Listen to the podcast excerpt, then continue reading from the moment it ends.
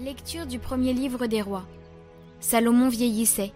Ses femmes le détournèrent vers d'autres dieux et son cœur n'était plus du tout entier au Seigneur, comme l'avait été celui de son père David.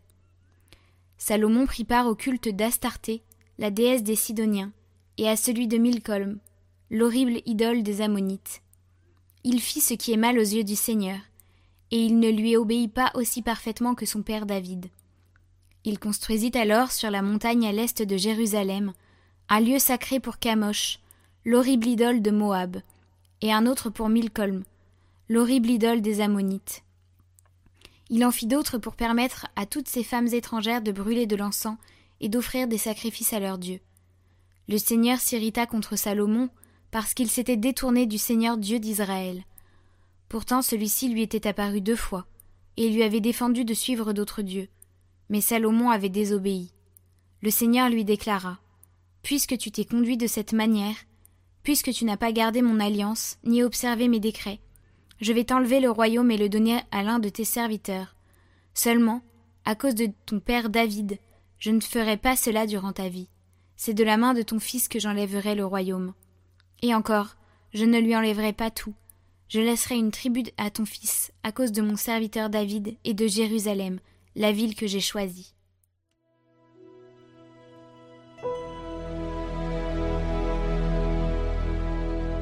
Souviens-toi de nous, Seigneur, dans ta bienveillance pour ton peuple.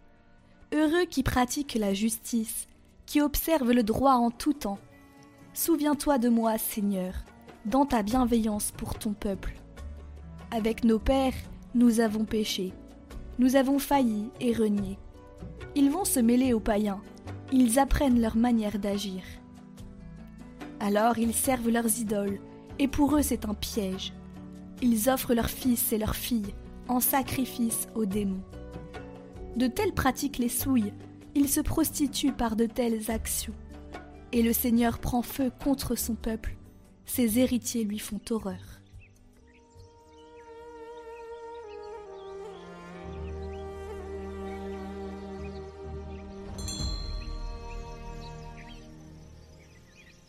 Évangile de Jésus-Christ selon saint Marc.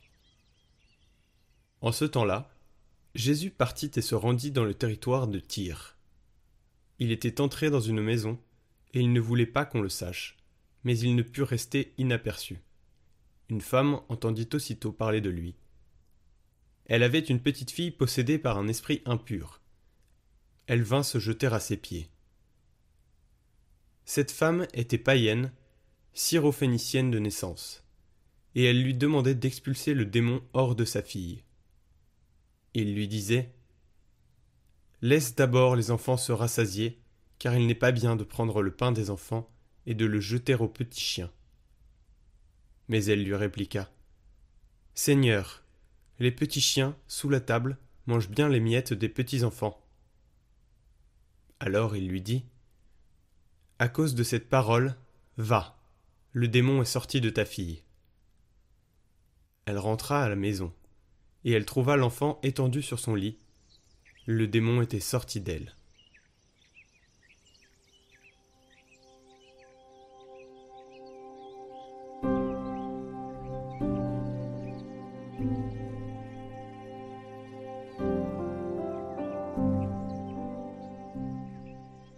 Commentaire d'Isaac de l'Étoile. Jésus se rendit dans la région de Tyr. Étant sorti, Jésus se retira dans la région de Tyr et de Sidon. Lorsque le Verbe, la parole de Dieu, s'est fait chair et habité parmi nous, il est sorti du Père pour venir dans le monde. Lui qui était dans la condition de Dieu est sorti de sa patrie pour se dépouiller lui-même, prenant la condition d'esclave, notre condition humaine de pécheur afin d'être trouvé par ceux qui sortent de leur propre territoire, pour le trouver dans la région de Tyr et de Sidon. Qu'elle sorte donc cette femme cananéenne de l'intérieur de son territoire, et qu'elle rencontre à la frontière de son propre pays le médecin qui vient de son plein gré, sorti par miséricorde de son territoire à lui.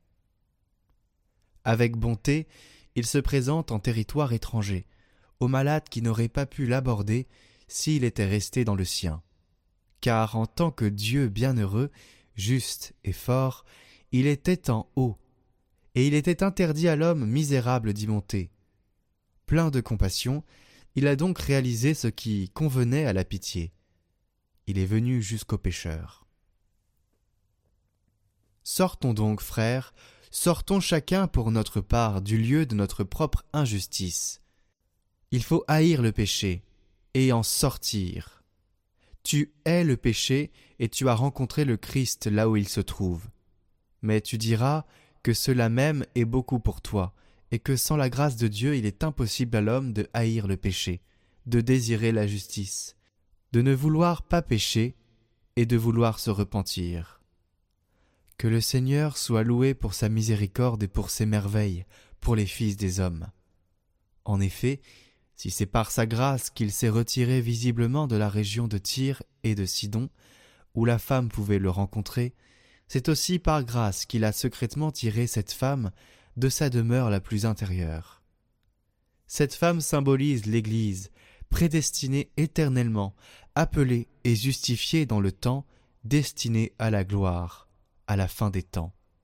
Sans trêve, elle prie pour sa fille, c'est-à-dire pour chacun des élus.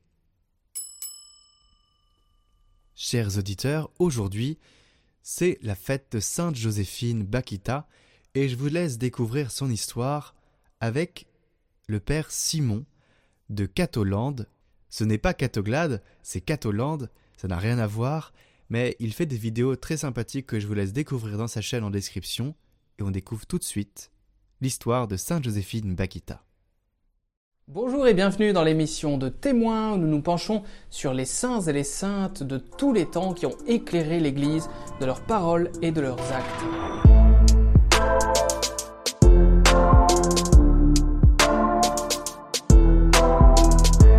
ce matin, nous nous tournons vers la figure de sainte Joséphine Bakita, la sainte du jour 8 février, qui est née en 1869 au Soudan et qui a été vendue à des trafiquants d'êtres humains musulmans quand elle avait entre 7 et 9 ans.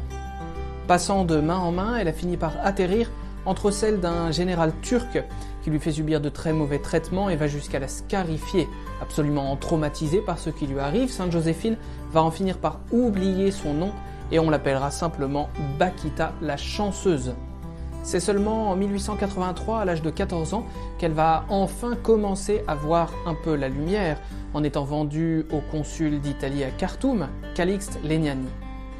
Avec lui, la jeune Joséphine, Giuseppina, finit par avoir de meilleurs traitements et si elle n'est pas encore tout à fait libre, sa condition de vie s'améliore durablement.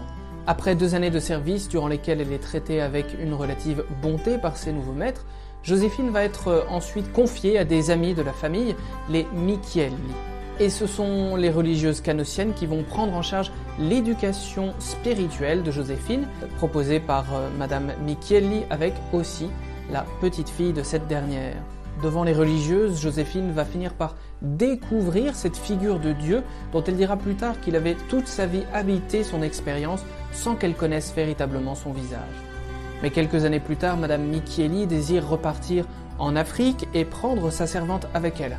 À ce moment-là, Joséphine va se lever contre cette décision et intenter un procès qu'elle va finir par gagner en 1889, obtenant par là sa libération et le droit de rester dans le couvent des religieuses canossiennes.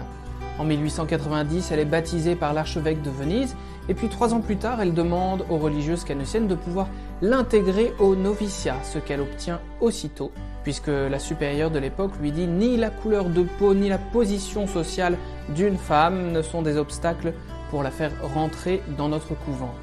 Dès lors, toute sa vie sera tournée vers le Christ dans l'humble et discret service de sa personne auprès des pauvres, auprès des enfants, auprès des personnes âgées et de la communauté religieuse. Elle prononce ses premiers vœux en 1896 et ses vœux définitifs en 1927. Elle est très aimée de la communauté et devient fameuse dans la région, au point que toutes les sœurs l'appellent la petite mère noire avec affection. Elle meurt après une longue maladie en 1947. Ce que l'on retient de Sainte Joséphine Bakita, c'est finalement une femme qui a, parmi toutes les épreuves, tous les obstacles dans sa vie, fini, après un long cheminement, par trouver son véritable maître, le Seigneur Jésus-Christ. La rencontre de Dieu à travers son Fils a été pour elle une véritable et définitive libération. Et c'est pourquoi, avec elle, c'est surtout la mission qui aura une importance particulière à travers toutes ces démarches. Dans ses différents voyages en Italie, elle va justement appeler à la mission, elle va se désoler que trop peu de missionnaires soient envoyés en Afrique pour libérer le peuple africain par la présence du Christ.